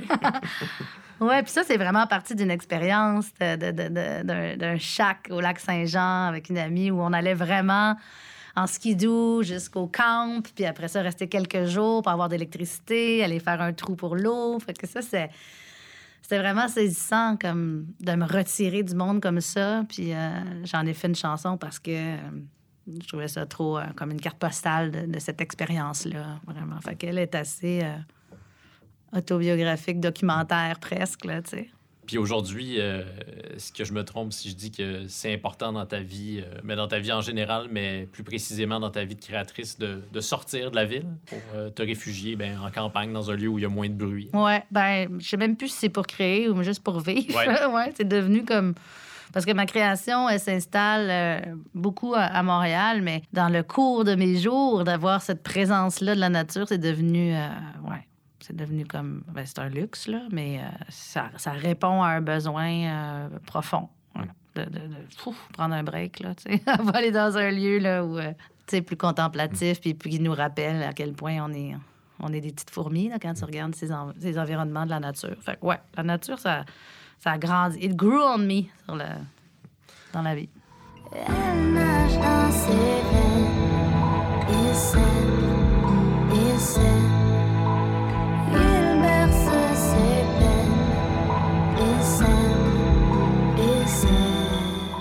Termine notre voyage à Shanghai. Eh oui, Avec, le long euh, couloir. Oui, euh, c'est euh, la légende sentimentale Orient- orientée, sentimentale orientée. de c'est Wong Shanghai. Kar-wai, c'est c'est In the Mood for Ah. Love. Ouais. Le cinéma. Ouais, le cinéma qui est venu, euh, ce film-là, cet, euh, cet amour, cet, ce romantisme, ces climats orientaux. C'est drôle, j'avais, on dirait que là, ça me revient tout seul, mais je me rappelle d'avoir été saisie puis d'avoir voulu faire une chanson avec une gamme pentatonique. Puis là, on voulait aller ouais, dans le quartier chinois, prendre des conversations, puis faire un petit film musical avec ça. Est-ce que tu te souviens de la, la journée où Aquano t'est paru? Euh, je me souviens de, de- du lancement Hmm. au Café des Éclusiers. On avait fait une petite perfo dans le Vieux-Port, puis j'étais sur euh, une espèce de, de deuxième étage, grillage métallique, puis je chantais mes tunes, puis ma sœur était là. Je- Elle se rappelle tout le temps parce qu'il y a eu une espèce d'envolée d'oiseaux à un moment donné pendant... Je me rappelle plus quelle chanson, mais... Je me rappelle vraiment de cette journée de lancement. Pas des le oiseaux jour. de bon augure. C'est ça. oui, c'est ça. Puis euh, c'était vraiment un, un super beau moment. Mais je me rappelle pas le jour où c'était Hmm. en magasin. hein. Est-ce que tu te permettais à ce moment-là de, de rêver euh, aux plus grandes choses? Parce que ça a été un succès à Aquano. En fait, ça a été un très grand succès. Mhm. 100 000 copies vendues? Ouais. Je pense plus que ça, Plus que là, ça. 115. Mais euh, je vivais les choses comme telles qu'elles arri- elles Hmm. arrivaient. Je j'ai jamais fait des grands plans sur la comète. C'était comme, oui, ça arrivait super vite. Il y a eu une petite rumeur parce que je pense que le fait que j'arrivais déjà avec Daniel, peut-être une dizaine avant, l'album était attendu. Mais je savais pas où je m'en allais là, avec mes skis. Je savais pas où ça allait m'amener. euh. Mais le, le- le gala de la disque a été un moment qui a, qui a quand même fait basculer Mm. l'aspect à, à la vie publique, à, se faire reconnaître. J'ai toujours, euh, le, le lendemain de la disque où j'ai eu la Tu as remporté Révélation de l'année. révélation, puis je pense album aussi, puis... euh, le Réalisateur de l'année. aussi. Ouais, j'étais euh, après ça à Chicoutimi en show, puis j'étais- je devais avoir fait le party de la disque dans le temps qu'on avait des méchants gros parties de la disque. Puis je m'en allais genre carrément Chicoutimi à- aux gens coutus acheter des suppositoires pour ma voix. Ah, OK. Et là, Ariane nous révèle tous ses secrets. exact, il y avait plus moyen de faire ça incognito bien dans ma peau là, parce que là, les gens me reconnaissaient. Donc, c'est à partir de ce moment-là que tu as commencé fois. à envoyer ta gérante. Exact, j'allais Ouais. dire que ma blonde, elle en achète Ouais. quand elle a besoin, mais bref. Sans filtre. Je vous dis ça, mais c'est là que j'ai catché que, ah, OK, ouais, OK. Là, les gens me reconnaissent, puis euh, il y a eu comme un, un flip là, de dire succès populaire. À, partir de ce moment-là. Puis après ça, mettons, des années plus tard, quand pour la première fois, j'ai fait la voix, ça, c'était une autre affaire que, OK, on dirait que les gens, ils m'avaient jamais vu. Hmm. Tu sais, le public, parce que j'allais jamais à TVA, j'allais. C'est Ah, on découvre Ariane Moffat. Je me disais, Ah, pourtant, il me semble que j'ai pas été chez nous depuis 10 ans. Mais C'était juste comme une autre. Un autre public, euh, d'autres euh, d'autres gens qui, qui, qui, qui comme je pense même Louis-Jean Cormier, on, on- on- les- certaines personnes le découvraient vraiment tu sais, à TVA. C'est comme, ah, c'est ça. Comme quoi, il y a beaucoup de public, il y a beaucoup de tal, il y a beaucoup de. tu sais. Louis-Jean Cormier, avec qui tu avais fait euh, L'Empire des futures stars, Oui, c'est ça? Avec Stéphane Bergeron aussi, un autre Ouais. le batteur de Carquois. Martin aussi, le bassiste, Mm. à cette époque-là. J'avais un méchant band de course pour accompagner mes premières compos. Fait que les gars, ouais, ils, jouaient mes tunes. Puis euh, c'était un super band. Puis, euh, ben oui, ça allait devenir un... la suite, on la connaît, mais oui, je... Ben déjà, ils étaient avec euh, leur groupe Calembour, qui commençait Oui. avec un K. Moins mémorable que Carquois, mais Ouais. on s'en souvient quand Fait même. que quand on était au cégep, il existait là. Il faisait déjà pas mal de shows. Là, fait que, euh, on voyait que c'était. Ben, Louis-Jean, c'était déjà le top musicien. euh, c'était le fun de jouer avec lui. Quel souvenir tu gardes euh, de la tournée d'Aquanaut? Euh, c'est lesquels les, les concerts les plus euh, mémorables de cette tournée-là? Aïe, aïe, aïe. Ben, le premier, les Franco, le, le- le, fin d'après-midi, euh, j'étais bookée sur un stage Sainte-Catherine, Jeanne Mance. C'était littéralement la première rencontre avec le public. Parce que j'avais aucune idée s'il y aurait beaucoup de monde, comment ça se... C'était le jour. Et ça, ça reste un souvenir à vie euh, vraiment marquant, de voir les gens s'approcher, de faire Ah, OK, ça se passe, les gens sont là, j'ai un public, puis il y a une magie dans l'air. Et euh, ça, ça a parti le bal, vraiment, parce qu'il faut se rappeler qu'à cette époque-là, on attendait des fois un an avant de commencer une tournée quand un album sortait. Là, là c'était plus genre l'album sort, on est déjà sur la route. Là. Cette éphémérité-là, elle s'est installée avec le temps, parce qu'il y a de plus en plus d'offres, puis c'est comme, faut y aller, ça dure moins de temps, la vie d'un album, mais en 2000, on attendait plus, on buildait l'affaire, puis la tournée commençait.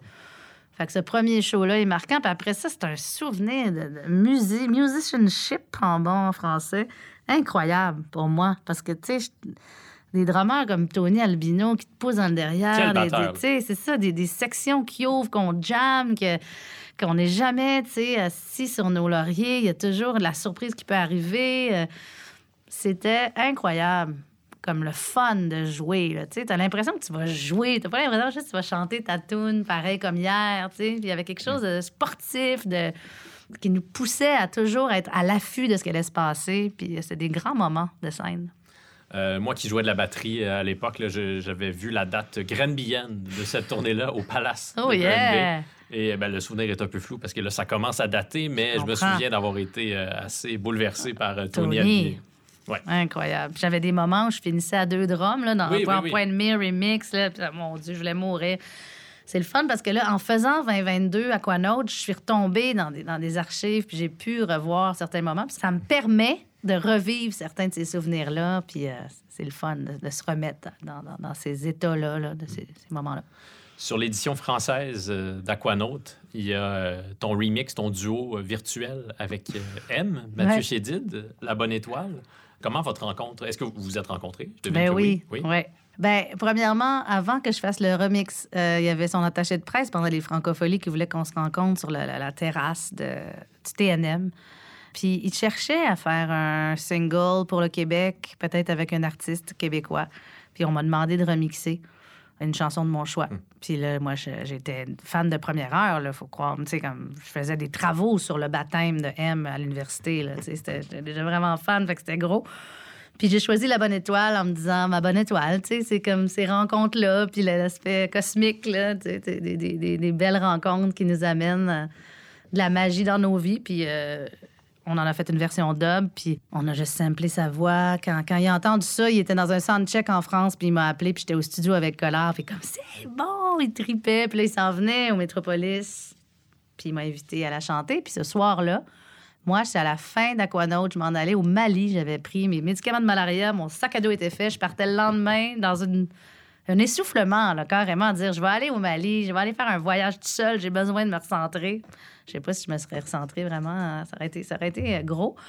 Mais euh, je suis partie à Paris parce que M m'a dit ce soir-là Hey, tu repars avec nous, on fait Canal Plus la semaine prochaine, une émission à Canal Plus avec tous des gens, des artistes de son univers, tu sais, comment il est rassembleur. Que je suis passée du Mali à Paris. C'est drôle parce que c'était les victoires de la musique, puis c'était la, la consécration de euh, Amadou et Mariam. Fait qu'il y avait comme le Mali à Paris en même temps. Puis là, c'est là que je me suis installée chez un musicien, Jérôme Goldet, son grand ami bassiste. Puis là, j'ai rencontré, Albin de la Simone, euh, Mathieu Beaugartz, euh, toute une scène finalement.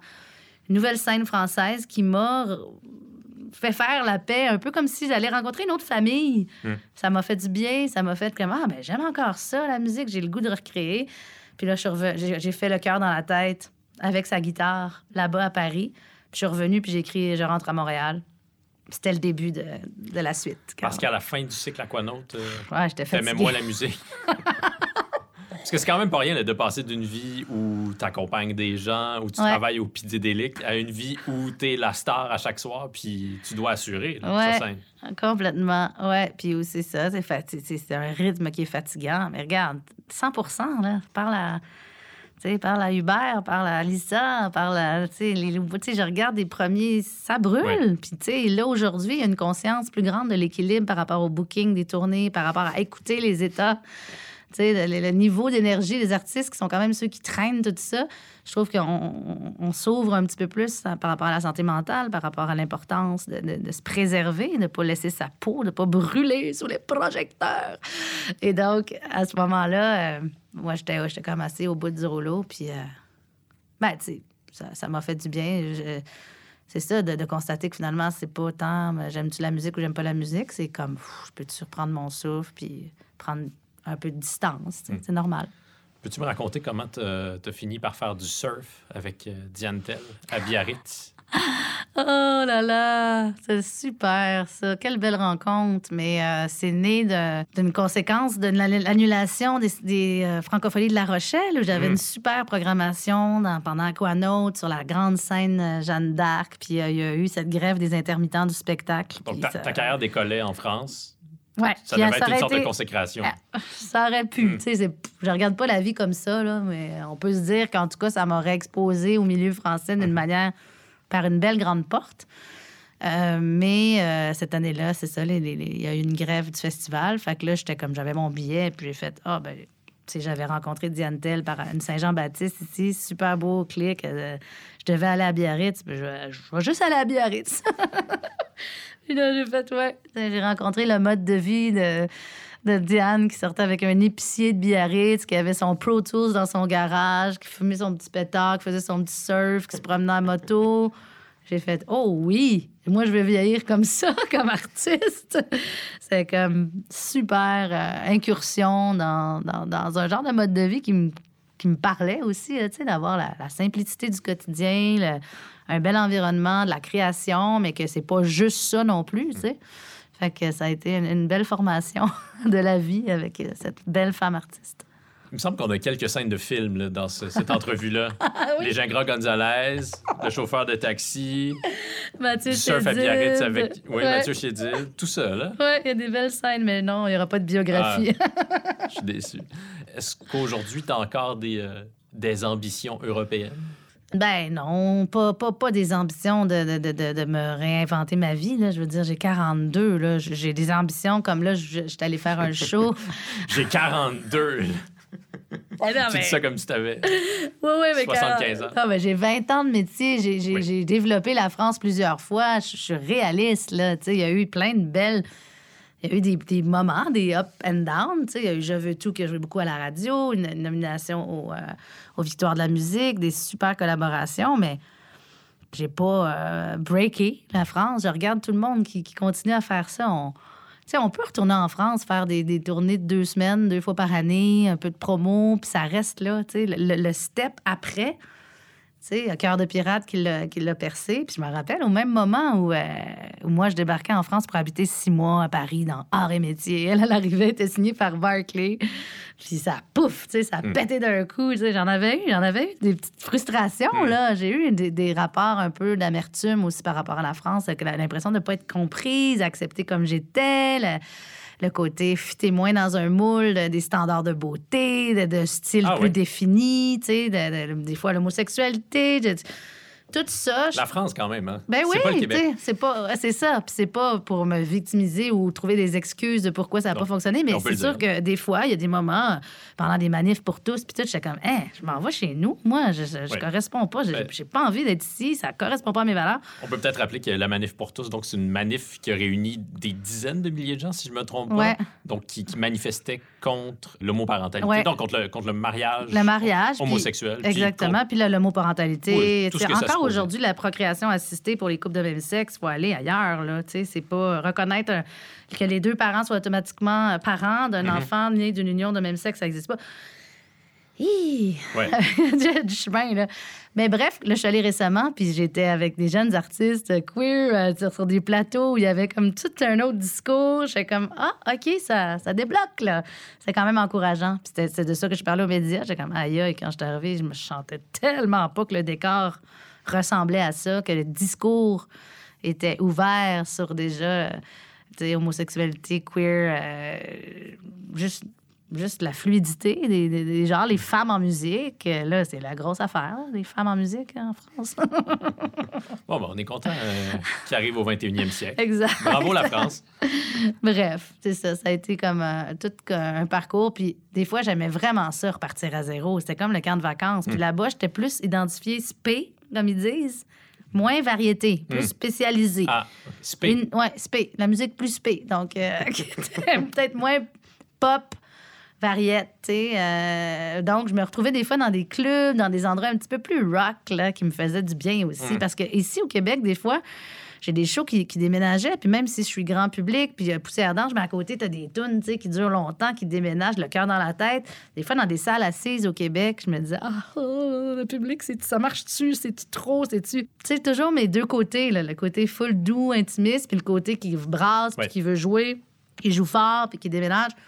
J'ai toujours été un peu euh, déchirée. Est-ce que tu fonces encore à fond tout le temps aujourd'hui, 20 ans plus tard? Ben, je fonce pas à fond comme je fonçais. Je fonce à fond quand, je- quand j'ai quelque chose en tête, quand j'ai un projet, quand j'ai. Mais mon mode de vie il est beaucoup plus canalisé, là. Je- Mais pourtant, tu m'as l'air très, très occupé. La dernière fois qu'on s'est parlé, tu lançais ton album Incarnat. Ouais. On s'est parlé au téléphone, puis c'était pour un, un article que j'écrivais à ton sujet. Puis tu faisais Star Academy au même moment. Puis c'était hyper compliqué de trouver un moment pour te parler. Tu faisais la promotion de ton nouvel album, puis t'avais pas de place dans ton horaire pour Ouais. parler aux médias.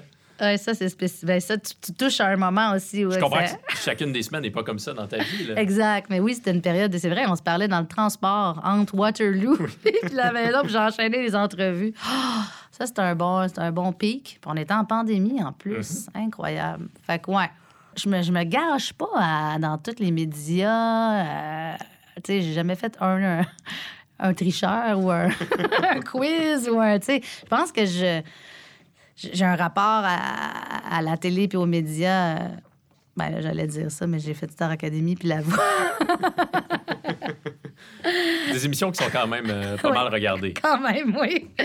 Ouais, c'est soit ça ou soit. Tu sais, c'est ça. Bref, je sais pas. J'ai beaucoup de projets. Je, je fais beaucoup moins de shows, dans le sens où là, j'ai choisi de faire une garde partagée avec ma tournée. Depuis deux tournées, d'essayer, en tout cas, de faire un week-end de show, un week-end off. J'ai trois enfants, je le rappelle, pour les gens à la maison, entre 4 ans et demi, 8 ans et demi. Puis je, vais- je partage ma vie avec euh, quelqu'un qui travaille à plein temps, là, tu sais. C'est pas comme quelqu'un qui travaille pour moi, puis ma business, puis mon horaire, puis, tu sais, on est deux, puis on, on a une vision assez euh, égalitaire euh, de, de- de- de notre façon d'avoir de l'espace pour se réaliser professionnellement. Fait que tout ça pour te dire que je fonce à fond, oui, mais euh, j'ai un mode de vie qui est un petit peu plus euh, cadré, routinier à la maison, puis euh, moins éparpillé.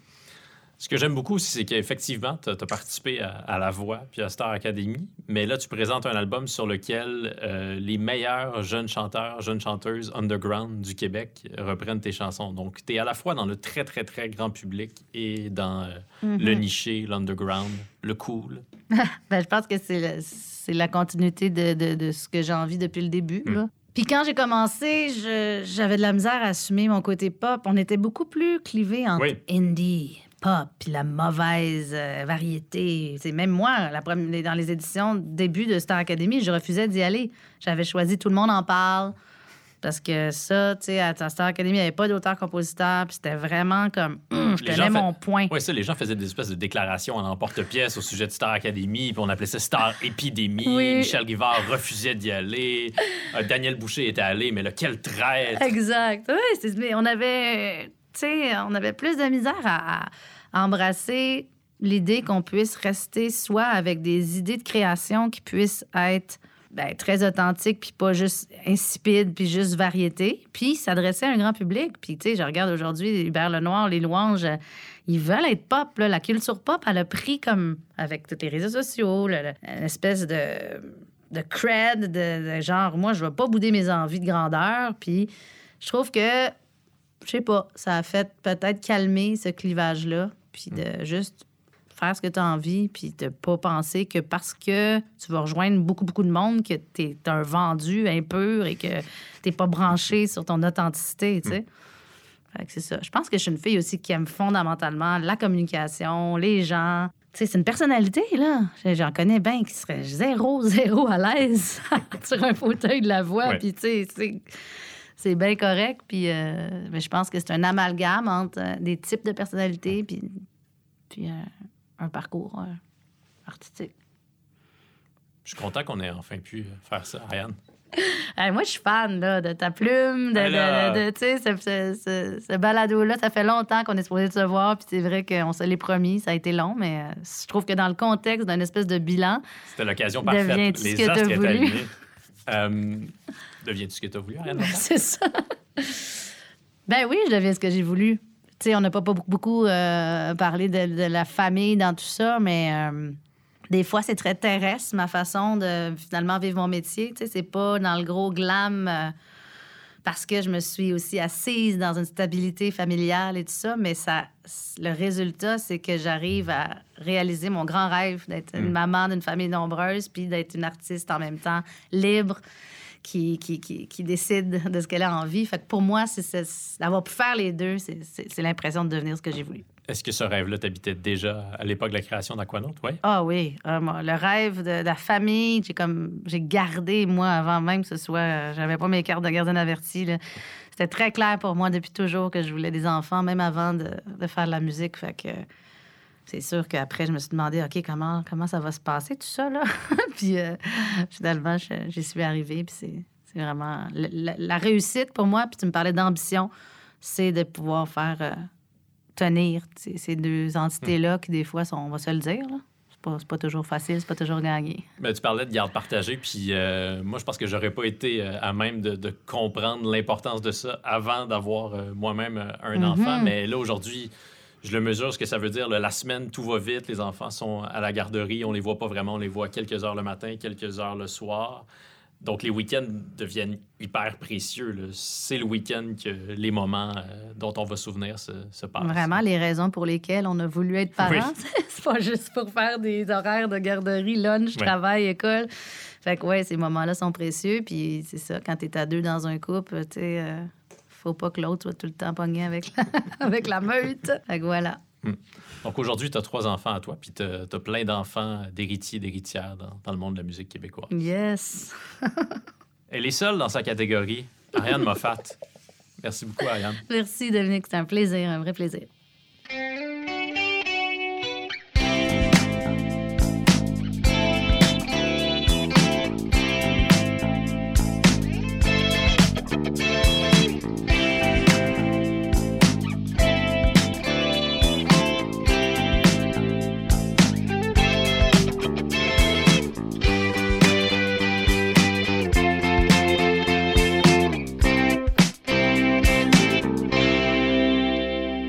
Voilà, j'espère que cette conversation vous a rappelé de précieux souvenirs. J'espère que cette conversation vous a donné envie d'exhumer votre vieux CD d'Aquanaut d'une boîte qui traîne peut-être au fond d'un placard. Euh, J'espère que cette conversation vous a donné envie d'aller écouter Aquanaut 2022, ce très bel album sur lequel des artistes dans la vingtaine reprennent le répertoire d'Aquanaut. Aquanaut 2022 est disponible sur toutes les plateformes d'écoute en continu. Il y a aussi une version vinyle, remixée et remasterisée d'Aquanaut qui est disponible chez tous les bons disquaires. Et quand je dis bons disquaires, je parle bien sûr des disquaires indépendants.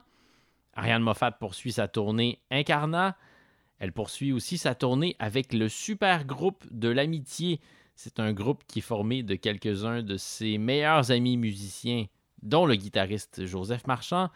Ils seront notamment le 6 août à Fierté Montréal.